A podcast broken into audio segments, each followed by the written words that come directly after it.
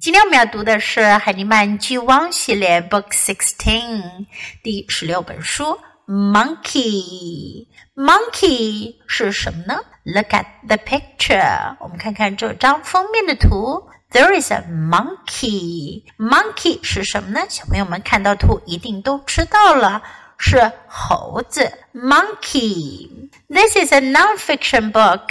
这个书的类型呢叫做 non-fiction，非虚构的 non-fiction。First, listen to the book. Monkey. The monkey can jump. The monkey can eat. The monkey can climb. The monkey can sit. The monkey can walk. The monkey can ride. The monkey can hug. The monkey can sleep. 我们之前学到过，can 表示能、能够。在这本书中，我们学到的句型呢是 The monkey can，猴子能。在这里呢，the monkey 指的并不是具体哪一只猴子，而是指猴子这一类动物。The monkey，猴子能够。 猴子能够做什么呢？What can the monkey do?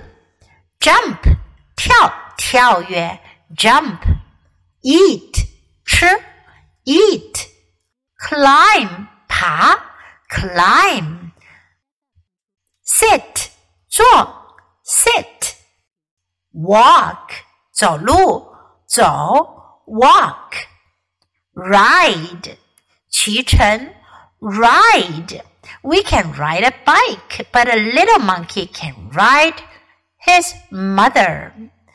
我们可以骑车，or ride a horse，骑马。而小猴子呢，它可以骑在妈妈的背上。